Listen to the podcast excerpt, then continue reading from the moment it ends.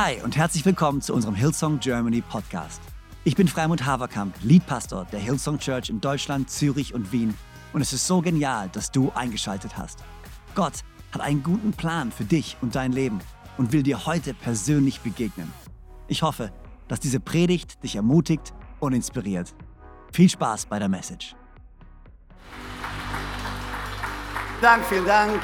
Den Platz. So cool, in Konstanz zu sein.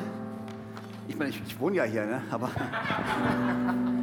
aber trotzdem ist es immer wieder cool zu realisieren, wie schön der Ort ist, an dem wir hier leben, gell? Ist irgendjemand froh, am schönen Bodensee zu leben? Für alle die, die hier sind, für alle die, die nicht am Bodensee leben. Äh, Gott liebt euch trotzdem. Ähm, in diesem Sinne Grüße nach München, nach Zürich, nach Düsseldorf, nach Erfurt, nach wo auch immer ihr alle seid. Äh, Köln, mittlerweile ist es echt schwer manchmal sich an alle zu erinnern, aber Gott hat euch da hingesetzt, wo ihr seid, weil er euch liebt und weil ihr einen schönen Ort habt. Aber nichts ist so schön wie der Bodensee.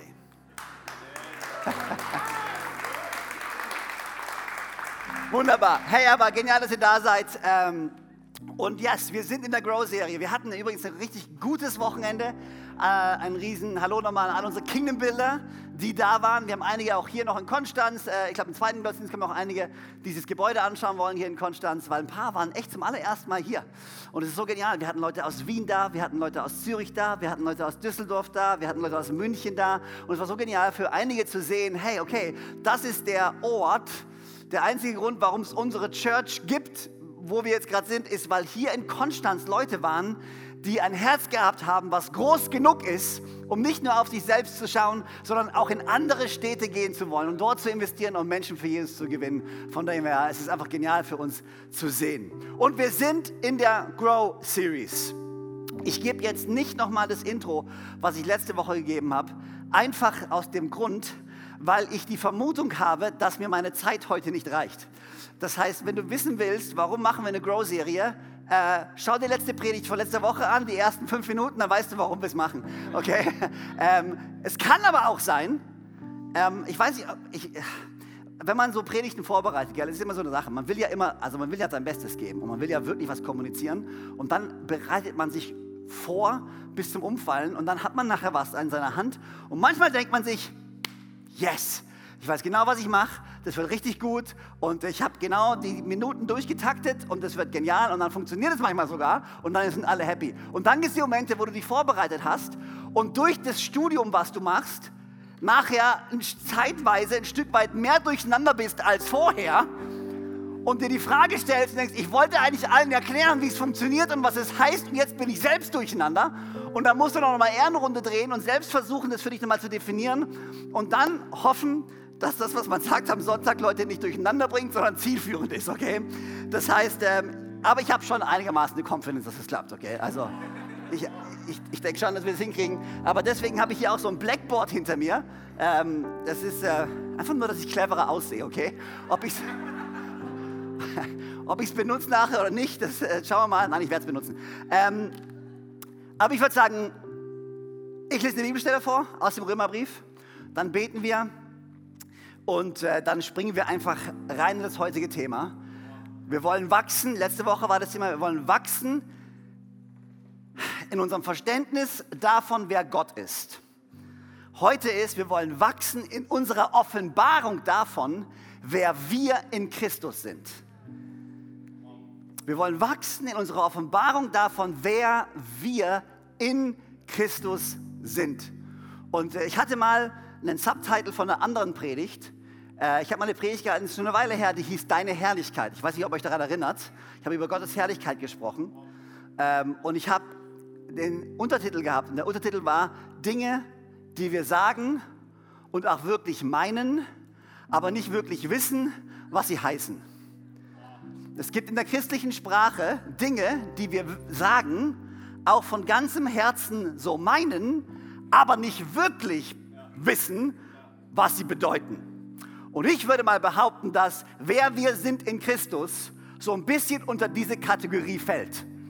So ein bisschen von, ja, ich sage das und ich glaube, ich weiß, was es heißt, aber so wirklich verstanden bin ich mir nicht ganz sicher.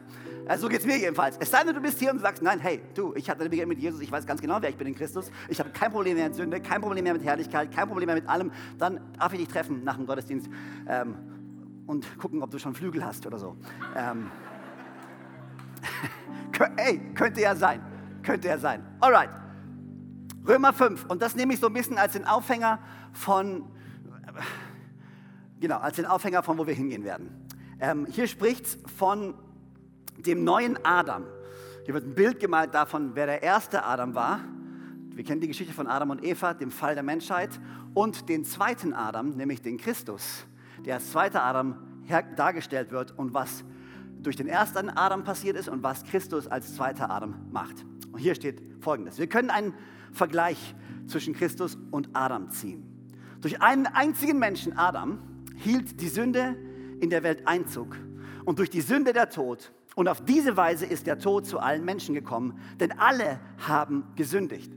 Auch damals, als es das Gesetz noch nicht gab, war die Sünde schon in der Welt und wird sie dort, wo es kein Gesetz gibt, nicht als Schuld angerechnet. Doch das ändert nichts daran, dass der Tod bereits in der Zeit von Adam bis Mose über die Menschen herrschte, selbst wenn sie kein ausdrückliches Gebot Gottes übertraten und somit auch nicht dieselbe Weise sündigten wie Adam.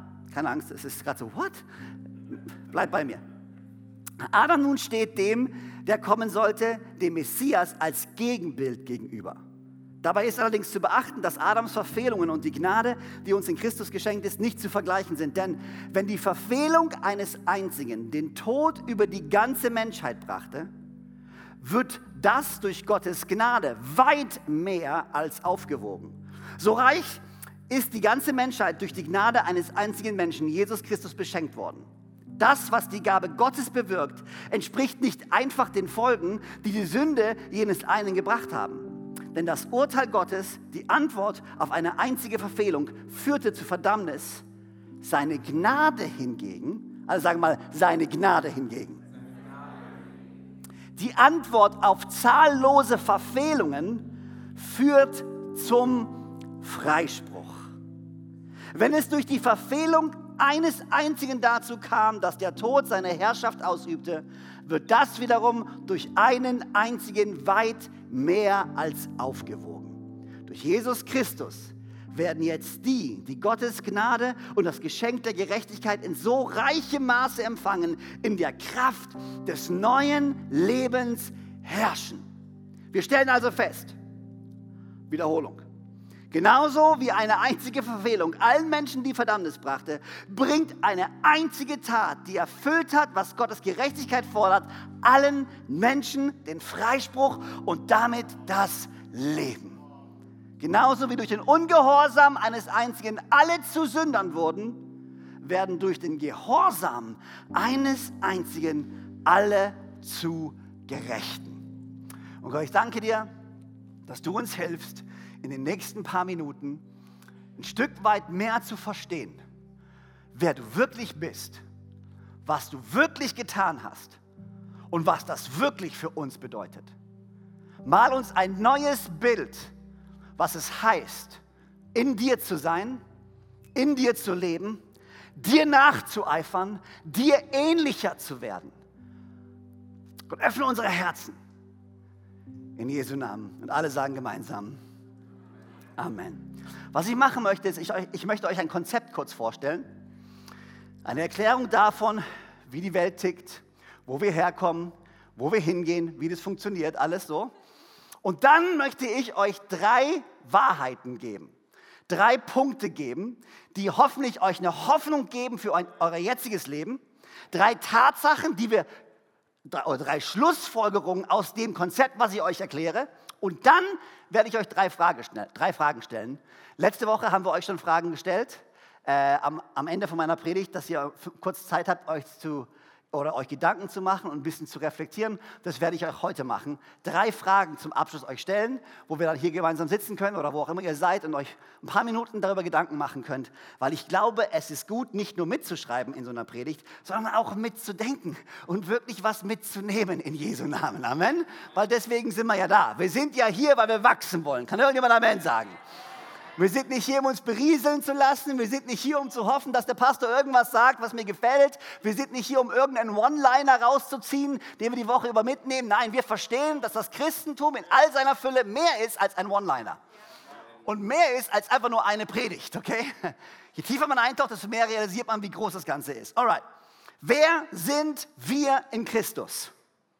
Es ist ein extrem abstraktes Statement was heißt es denn, in Christus zu sein? Die Bibel spricht davon, dass wir in Christus sind und er in uns ist. Aber so rein menschlich gesprochen ist es schon ein bisschen komisch. Und es ist schon so, was, also wie, wie, kann, wie kann ein Christ in Christus sein? Und wie bist du jetzt neu? Du bist doch, wer du bist und Jesus ist, wer er ist. Und vielleicht schaffst du es, ihm ähnlicher zu werden, aber dass du jetzt in ihm sein sollst, ist schon irgendwie strange. Also äh, nicht ganz nachzuvollziehen. Ich glaube, was wir verstehen müssen, ist, wir müssen erstmal verstehen, was ist denn die Geschichte? Ähm, was ist die Geschichte der Menschheit? Wo stehe ich? Wo komme ich her? Wie werde ich leben und werde ich, wo werde ich hingehen? Wenn wir das Konzept nicht richtig verstehen, können wir auch nicht verstehen, was es heißt, in Christus zu sein.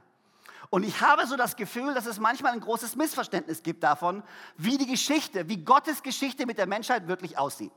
Und jetzt erkläre ich euch mal, was die meisten Menschen glauben und übrigens ähm, auch eure Freunde, eure Nachbarn, eure Arbeitskollegen, ähm, glauben, so, das ist das Christentum. Das ist, was wir Christen glauben. Die glauben, das ist, was du glaubst.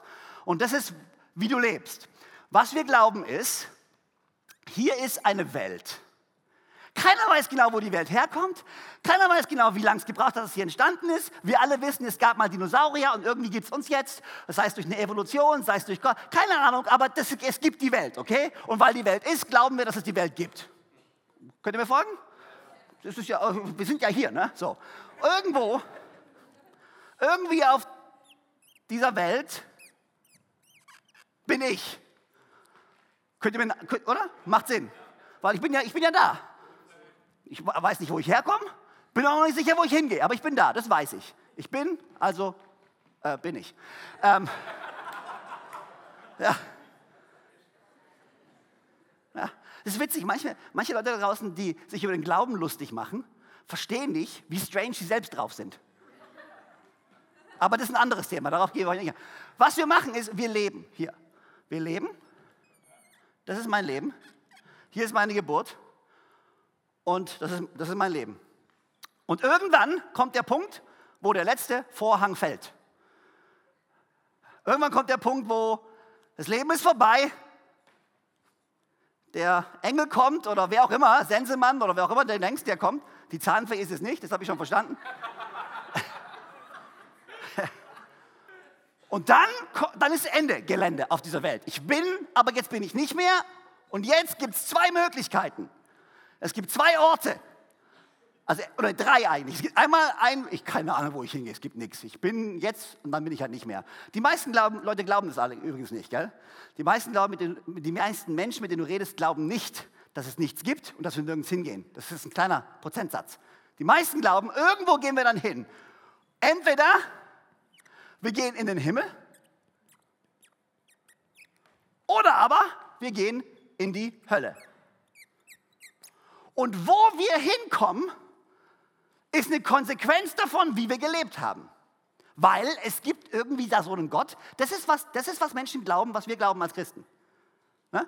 Weil es gibt einen Gott, der sitzt irgendwo hier und der schaut unser Leben an. Und der beurteilt uns und der bewertet uns.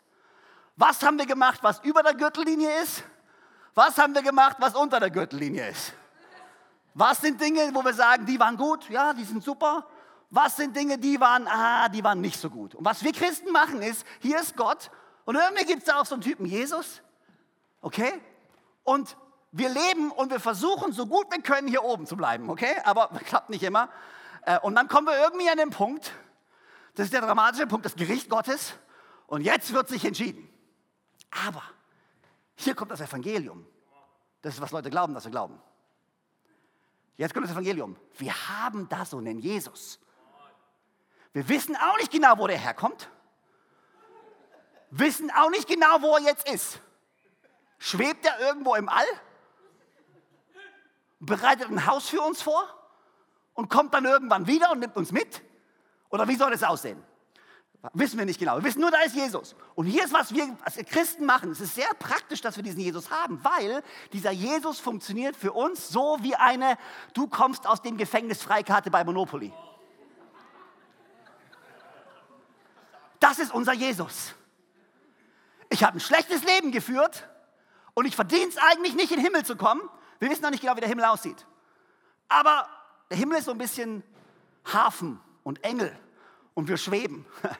Und es ist dann so, wir kommen an den Thron, wir kommen an den Thron Gottes und dann, oder an die Himmelspforte, da steht dann Petrus und sagt, so Freunde, das war's, ab in die Hölle und wir, nein, ich habe eine Freikarte. Sein Name ist Jesus. Und jetzt komme ich in den Himmel. Und wir kriegen eine Harfe in die Hand gedrückt, einen Satz Flügel und einen Lendenschutz und je nachdem, in welcher Epoche du groß geworden bist, musst du noch ein bisschen zunehmen oder abnehmen. Und dann schweben wir da so rum für unbestimmte Zeit und das ist die Ewigkeit. Und wir alle singen heilig, heilig, heilig den Rest unseres Lebens. Und die Menschen fragen sich, ist das das, was Christen wirklich glauben? Ja, das glauben die, dass wir das glauben. Und jetzt sitzt du vielleicht hier und denkst dir, ja, aber Freimut, ist das nicht, was wir glauben? Ich dachte, ich dachte, ich dachte ich dachte, das ist, was wir glauben. Ähm, okay, ich hasse es, dich zu enttäuschen. Aber das ist nicht, was wir glauben. Wir glauben nicht, dass Jesus eine Du kommst aus dem Gefängnis Freikarte ist, die uns, obwohl wir es irgendwie nicht gerafft haben, in letzter Minute noch in den Himmel schickt und alle die, die ihn nicht kennen, dann in die Hölle kommen. Die Hölle ist übrigens ein Ort, an dem wir alle dann glauben, dass Gott seine sadistischen ähm, Natur auslebt und alle Menschen den Rest ihres Lebens straft und foltert und den Ort kreiert, wo, wo Gott endlich mal den Leuten zeigen kann, dass sie Unrecht gehabt haben. Das ist das Bild, was wir haben. Aber das ist nicht das Bild, was die Bibel uns erzählt. Und das ist auch nicht, was Jesus sagt, wenn er davon spricht, von der guten Nachricht und von dem Evangelium und was passiert. Hier ist, was die Bibel sagt. Okay? Und ich versuche mich kurz zu fassen. Oh, vielleicht muss ich nächste Woche bei dem Punkt weitermachen. Hier ist, was die Bibel sagt. Gott am Anfang schuf Gott was? Himmel und Erde. Am Anfang schuf Gott Himmel und Erde. Das Paradies. Alles war perfekt. Zwei Kapitel lang. Ich weiß nicht, wie viele Kapitel die Bibel insgesamt hat. 66 Bücher, ziemlich viele Kapitel. Nur zwei davon sind richtig perfekt. Der Rest ist messed up, okay? Aber zwei sind gut. Und da sind wir, Adam und Eva, geschaffen in seinem Ebenbild in einer Beziehung mit Gott, das ist Himmel und Erde, wirklich ist perfekt. Und dann kommt der Moment, der Sündenfall. Wir alle haben davon gehört. Dann kommt dieser Moment, wo die Menschen sich entscheiden, nein, ich will nicht das tun, was Gott mir sagt. Ich habe einen eigenen Willen, ich habe eine eigene Vorstellung. Ich selber entscheide mich, das zu tun, was ich für richtig halte. Ich weiß, ich sollte nicht von diesem Baum essen, von der Frucht, aber ich tue es trotzdem, weil ich glaube, dass das mir was bringen wird. Das wird gut. Wir werden wie Gott sein. Und das ist der Moment, wo die Sünde Einzug erhält und der Moment, wo dann, über lang oder kurz, dann Adam und Eva aus dem Garten herausgeschmissen werden ähm, und Gott Engel aufstellt am Eingang von, von dem Himmel und wir nicht mehr zurück können. Da ist die Auftrennung. Dort fängt die Separation an. Jetzt haben wir auf einmal einen Himmel, da wo Gott ist. Er ist heilig, er ist perfekt, er ist da, das ist Paradies. Unglaublich. Und dann gibt es eine Erde. Und da ist, wo wir sind. Und die Erde ist jetzt eine gefallene Version vom Himmel. Ein, wir sind immer noch im Ebenbild Gottes geschaffen. Viele sind uns ist noch so wie Gott, aber die Sünde hat Einzug erhalten. Wir leben in einer gefallenen Welt. Und viele von diesen Konsequenzen, die wir jetzt haben, ist die Tatsache, dass wir in einer gefallenen Welt leben, weil die Menschen sich regelmäßig entscheiden gegen Gott, für uns selber. Gott aber in seiner Gnade will uns ja nicht hängen lassen. Gott hat uns geschaffen, um in einer Beziehung mit uns gemeinsam zu sein. Er will uns nahe sein. Okay?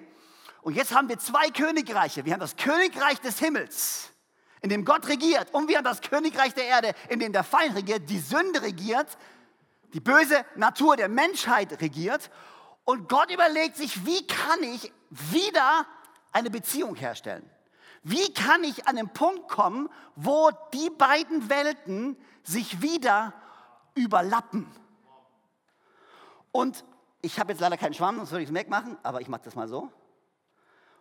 Und er vergrößert sein Königreich und auf einmal haben wir hier einen Punkt, wo sich der Himmel und die Erde überlappen.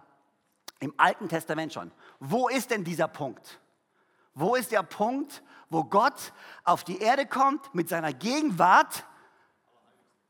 Die Stiftshütte, sehr gut, du hast aufgepasst im Theologiestudium, ja. Die Stiftshütte und der Tempel. Das heißt, Gott schafft einen Ort. Das soll ein Tempel sein übrigens, das sind die Treppen, das sind die Säulen. Sieht aus wie ein Pfeil, aber gut. Er schafft einen Ort, wo die Menschheit wieder Gott begegnen kann. Er schafft einen Ort, wo durch, durch das Opfer, und er sagt, wir müssen Opfer bringen, müssen, es muss Blut vergossen werden, es muss Gerechtigkeit geschaffen werden. Wir können in unserer Ungerechtigkeit nicht vor Gott bestehen. Deswegen wird ein Bußeopfer getan. Jemand anders, dieses Lamm oder dieses, dieses Schaf kommt, wird geschlachtet und unsere Schuld wird auf dieses Schaf gelegt.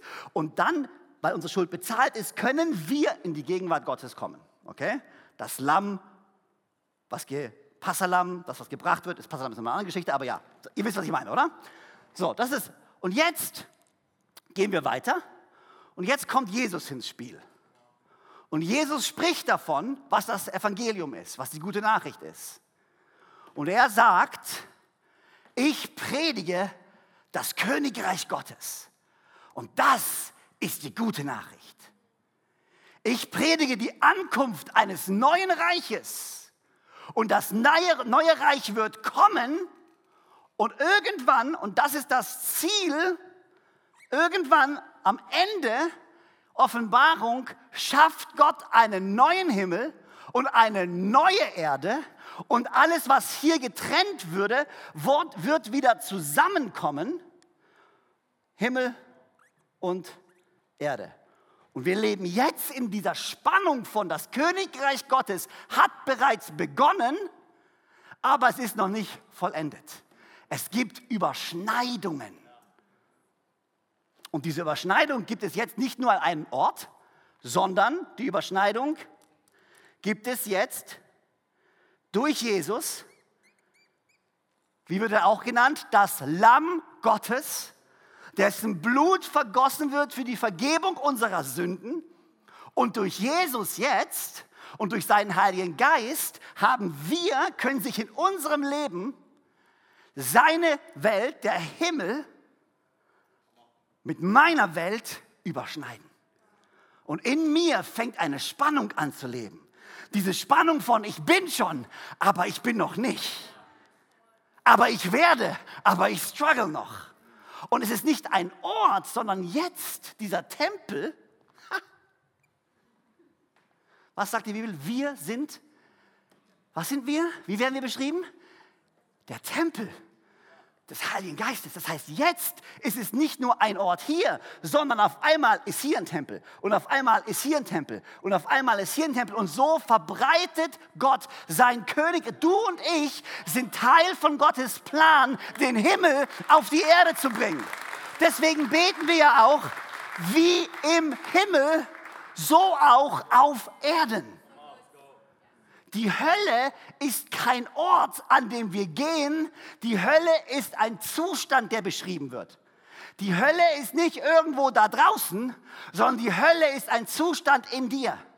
Jeder Bereich deines Lebens, den Jesus Christus noch nicht eingenommen hat, das ist die Hölle. Und dann irgendwann mal, und keiner weiß genau, wie das sein wird, ich mache gleich weiter, ich hoffe, ihr könnt mir folgen. Jetzt ist die Hölle in uns teilweise. Die Hölle ist nicht irgendwo, wo irgendjemand hingeschmissen wird. Die Hölle ist ein Zustand. Nämlich Gott ist noch nicht zur vollen Veränderung gekommen in mir. Ich habe immer noch diese böse Natur in mir, die ich bekämpfe.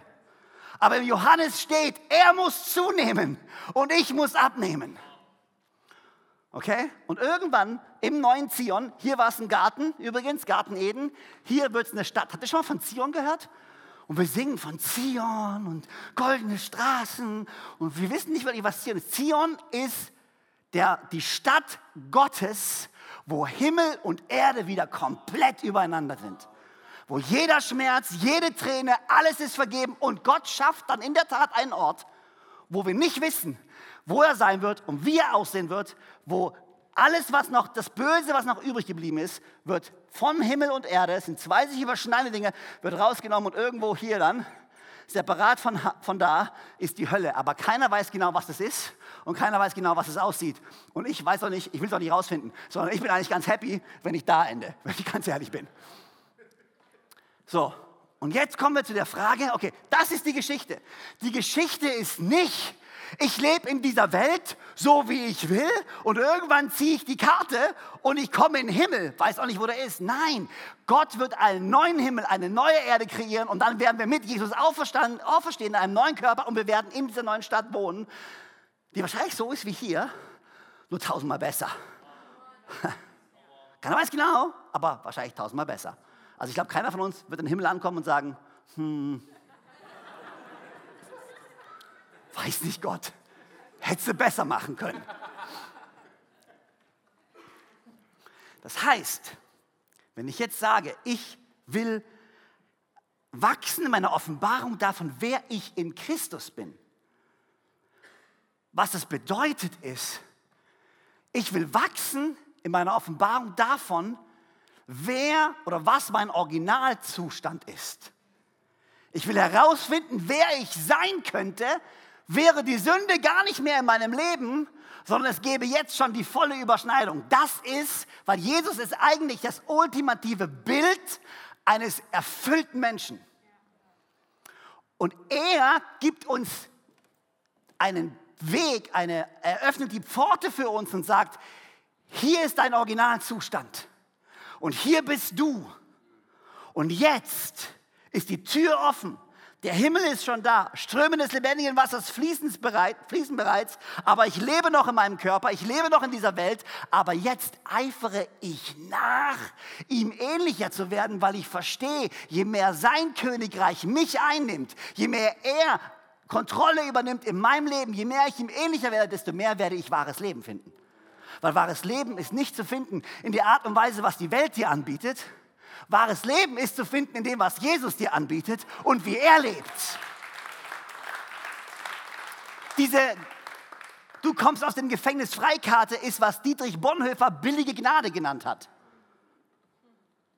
Wir sündigen einfach weiter, weil was soll's? Wir schaffen es ja eh nicht, aber wir haben ja Jesus. Aber wenn du wirklich auch nur ein bisschen was von diesem Jesus erkannt und erfahren und erlebt hast, dann gibst du dich nicht zufrieden mit dem, was die Welt dir zu geben hat. Dann weißt du, da gibt es so viel mehr Leben. Und hier ist, was Jesus gesagt hat, Johannes 10, Vers 10. Man, ich sage euch keine von den Bibelstellen, die ich mir aufgeschrieben habe. Johannes 10, Vers 10. Er sagt, ich bin gekommen, damit ihr das Leben habt. Und das Leben in Fülle. Er beschreibt zwei, zwei Zustände. Das ist nicht nur eine Steigerung, das sind zwei Zustände. Es ist eine Steigerung. Aber das erste ist, ich will gekommen, wenn ihr das Leben habt. Und hier kommen meine drei Punkte. Unser Zustand verändert sich. Wenn wir verstehen, was Jesus hier getan hat, und wenn wir ihn annehmen in unserem Leben, dann verändert sich unser Status. Mein Status ist, ich war tot, aber jetzt lebe ich. Ich war verloren in meiner Sünde, tot, gestorben als Konsequenz, aber jetzt lebe ich. Das Leben in Fülle habe ich noch nicht ergriffen. Das ist der Weg, auf dem ich mich jetzt befinde. Und jeden Tag versuche ich, diesen Jesus besser kennenzulernen. Und jeden Tag versuche ich, dass er in mir zunimmt und dass ich abnehme. Und jeden Tag versuche ich, dieses Leben zu ergreifen, was er für mich hat. Okay, lass mich euch die drei Punkte geben, okay? Sorry, ich muss mich an mein Konzept halten. Erstens, also, jetzt leben wir, vorher waren wir tot. Epheser 2, Vers 4 bis 6. Durch Gottes Erbarmen, oder doch Gottes Erbarmen ist unbegreiflich groß. Wir waren aufgrund unserer Verfehlungen tot, aber er hat uns so sehr geliebt, dass er uns zusammen mit Christus lebendig gemacht hat. Ja, es ist nicht als Gnade, dass ihr gerettet seid. Zusammen mit Jesus Christus hat er uns vom Tod auferweckt und zusammen mit ihm hat er uns schon jetzt einen Platz in der himmlischen Welt gegeben. Königreichssprache. Die Welt ist jetzt schon da. Wir haben jetzt schon einen Platz weil wir mit Christus verbunden sind. Wir wollen wachsen in unserer Offenbarung, was es heißt, in Christus zu sein. Hier ist der erste Punkt. Weißt du, was es heißt? Du bist nicht mehr tot, sondern du bist lebendig. Das ist, was es heißt. Ha, ich liebe es. Hier ist das zweite. Wir waren gefangen in Sünde, jetzt sind wir frei. Unser Status hat sich verändert von ungerecht und schuldig zu gerecht gemacht. Römer 5, Vers 1 bis 2, Vers 6, 8 und 9. Nachdem wir nun aufgrund des Glaubens für gerecht erklärt worden sind, haben wir Frieden mit Gott durch Jesus Christus, unseren Herrn. Durch ihn haben wir freien Zugang zur Gnade bekommen, die jetzt die Grundlage unseres Lebens ist. Und im Glauben nehmen wir das auch in Anspruch. Darüber hinaus haben wir eine Hoffnung, die uns mit Freude und Stolz erfüllt. Wir werden einmal an Gottes Herrlichkeit teilhaben. Wir haben ein Ziel, Freunde. Wir haben eine Richtung. Christus starb ja für uns zu einer Zeit, als wir noch ohnmächtig mächtig der Sünde ausgeliefert waren. Er starb für Menschen, die Gott den Rücken gekehrt hatten. Gott hingegen beweist uns seine Liebe dadurch, dass Christus für uns starb, als wir noch Sünder waren. Deshalb kann es jetzt, nachdem wir aufgrund seines Blutes für gerecht erklärt worden sind, keine Frage mehr sein, dass wir durch ihn vor der kommenden Zorn Gottes gerettet werden. Römer 8, Vers 1. Müssen wir denn nun noch damit rechnen, verurteilt zu werden? Nein. Für die, die mit Christus verbunden sind, gibt es keine Verurteilung mehr. Diese Veränderung unseres Statuses gibt uns Leben und gibt uns Hoffnung für die Zukunft. Und das Dritte, der Status, den wir jetzt erreichen, ist, wir werden von oder wir hatten keinen Anschluss und keine Zukunft hinzu wir haben ein Zuhause und wir haben eine Hoffnung und wir sind Erben in Christus. Wir sind Erben. Heißt, wir sind jetzt Teil seiner Familie. Wir waren verloren, ohne Anschluss, ohne Familie. Durch Christus werden wir jetzt aufgenommen, sind Kinder Gottes und alle Versprechen von Gott sind durch Jesus Christus. Amen für dich und für mich. Römer 8, Vers 15 bis 17. Denn der Geist, den ihr empfangen habt, macht euch nicht zu Sklaven, sodass ihr von Neuem in Angst und Furcht leben müsst. Er hat euch zu Söhnen und Töchter gemacht. Und durch ihn rufen wir, wenn wir beten, aber Vater. Ja, der Geist selbst bezeugt es in unserem Innersten, dass wir Gottes Kinder sind. Wenn wir aber Kinder sind, dann sind wir auch Erben. Erben Gottes und Miterben mit Christus wir alle würden uns wünschen, dass der Vers dort aufhört, aber leider geht er weiter. Dazu gehört allerdings auch, dass wir jetzt mit ihm leiden. Dann werden wir auch an seiner Herrlichkeit teilhaben. Und das ist genau diese Spannung. Von das Königreich hat angefangen. Aber es ist noch nicht vollendet. Und wir leben in dieser Mitte. Und das ist nicht nur da draußen, sondern es ist in mir. Paulus beschreibt es, das, was ich nicht tun will, Mann, das tue ich. Und das, was ich tun will, um Himmels Willen, das tue ich nicht. Was ist los mit mir? Und jeder, der hier sitzt, kann sagen, ja, das bin ich. Und das ist genau das, dass Johannes sagt. Er muss immer größer werden und ich immer geringer. Unser Status hat sich verändert und unser Ziel hat sich verändert. Unser Status hat sich verändert und unser Ziel hat sich verändert. Wir leben jetzt nicht mehr für uns, sondern wir leben für ihn. Unser Leben hat ein neues Ziel, eine neue Richtung. Römer 12, Vers 1 bis 2. Ich habe euch vor Augen geführt, Geschwister, wie groß Gottes Erbarmen ist. Die einzige angemessene Antwort darauf ist, dass ihr euch mit eurem ganzen Leben Gott zur Verfügung stellt und euch ihm als ein lebendiges und heiliges Opfer darbringt, an dem er Freude hat. Das ist der wahre Gottesdienst und dazu fordere ich euch auf. Richtet euch nicht länger nach den Maßstäben dieser Welt, sondern lernt in einer neuen Weise zu denken, damit ihr verändert werdet und beurteilen könnt, ob etwas Gottes Wille ist, ob es gut ist, ob Gott Freude daran hat und ob es vollkommen ist. N.T. Wright hat ein Buch geschrieben, Glaube. Was dann? Auf Englisch, After You Believe. Was passiert, nachdem du Jesus angenommen hast? Du begebst dich auf eine Reise, dass sein Königreich sich in deinem Herzen immer weiter ausbreitet und du nicht mehr für dich selbst lebst, sondern für ihn liebst weil du weißt, dass in ihm das wahre Leben zu finden ist. Und jeden kleinen Sieg, den du feierst, jede, jeden kleinen Charakterzug, an dem du dich heiligst und besser wirst, mit jedem Schritt, den du gehst, empfängst du mehr Leben. Und wir tun das nicht aus Angst, weil wir glauben, wenn wir es nicht schaffen, kommen wir in die Hölle sondern wir tun es aus der festen Überzeugung, dass wir gerettet sind durch Gnade und ohne Angst verurteilt zu werden, ihm jetzt nacheifern dürfen. Was heißt es? Zu wachsen in unserer Offenbarung davon, wer wir sind in Christus. Heißt zu wachsen in unserem Verständnis, wie es aussieht, wenn sein Königreich einzieht in meinem Herzen. Und jetzt gebe ich euch drei Fragen. Drei Fragen und über die könnt ihr euch gleich Gedanken machen. Erstens, in welchem Bereich in meinem Leben stehe ich noch im Zentrum und nicht Jesus?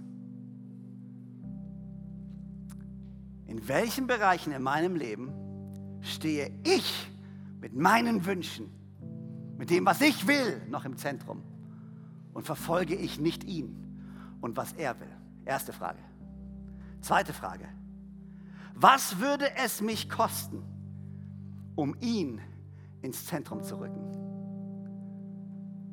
In dem Bereich in deinem Leben, den du jetzt gerade identifizierst, was würde es dich kosten, ihn ins Zentrum zu legen oder zu bringen, zu stellen?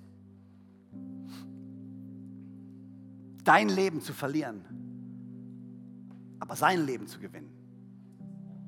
Das ist, was Jesus gesagt hat der, die wahres Leben finden wollen, werden zuerst ihr Leben verlieren. Aber die, die ihr Leben verlieren werden, werden ihr Leben wirklich gewinnen. Das ist ein Austausch, der stattfindet. Was würde es für dich heißen, dieses Leben zu verlieren, loszulassen und zu sagen, wie Jesus im Garten? Wenn irgendwie möglich, lass den Kelch an mir vorüberziehen, aber nicht mein Wille, sondern dein Wille. Gott, wenn irgendwie möglich, darf ich das behalten? Es gefällt mir so gut. Und das gibt mir einen Boost und das, das ist so schön. Bitte lass mir noch diese. Aber weißt du was? Hey, nicht wie ich will, sondern wie du willst. In dem Vertrauen, wenn ich loslasse, dass du mir etwas Neues gibst, was alles übertreffen wird, was ich bisher kannte. In welchem Bereich stehst du noch im Zentrum und nicht Jesus? Was würde es dich kosten, um Jesus ins Zentrum zu stellen? Und drittens, was willst du aktiv tun? Mit Gottes Hilfe und der Hilfe von deinen Brüdern und Schwestern. Und ich weiß, hört sich so oldschool an, Brüder und Schwestern. Aber wir verstehen, wir müssen es verstehen. Wir sind Kinder Gottes. Diese Brüder und Schwestern ist nicht irgendwie so ein Oldschool-Brüdergemeindengelabere. Nein, das ist Bibelfreunde. Wir, sind, wir haben Brüder und Schwestern mit uns, die gerettet worden sind, die in dem gleichen Zustand leben wie ich auch. Und wir können uns gegenseitig anfeuern, wir können uns gegenseitig unterstützen, wir können uns gegenseitig helfen. Und Gott nennt das Kirche, Freunde. Das ist, was Kirche ist. Oh ja, Man, ich will nicht in die Kirche gehen, ich will lieber auf der Couch liegen, ein Cappuccino trinken, weil was soll ich in der Kirche? Du kannst Jesus nicht nachfolgen, ohne aktiv Teil seiner Kirche zu sein, weil alleine wirst du es nicht schaffen. Sorry, ich, bin, ich sollte aufhören zu predigen. Aber es ist doch so. Wir nehmen so Statements und wir verstehen gar nicht, was wir da sagen. Also, erstens, wo in meinem Leben stehe ich noch im Zentrum? Zweitens, was würde, ich mich, was würde es mich kosten, um ihn ins Zentrum zu rücken? Und drittens, welche Schritte werde ich aktiv gehen mit der Hilfe Gottes und der Hilfe von meinen Brüdern und Schwestern in Christus? In Jesu Namen. So genial, dass du dabei warst. Ich hoffe, du gehst gestärkt und voller Glauben in deine Woche. Wenn dir dieser Podcast gefällt, dann abonniere doch diesen Kanal, um keine Message zu verpassen. Und schau auch mal auf unserer Webseite hillsong.de vorbei. Dort findest du alle Infos zu unseren Gottesdiensten und so viel mehr. Natürlich findest du uns auch auf YouTube und Instagram. Hey, Hab eine gute Woche. Gottes Segen. Bis bald.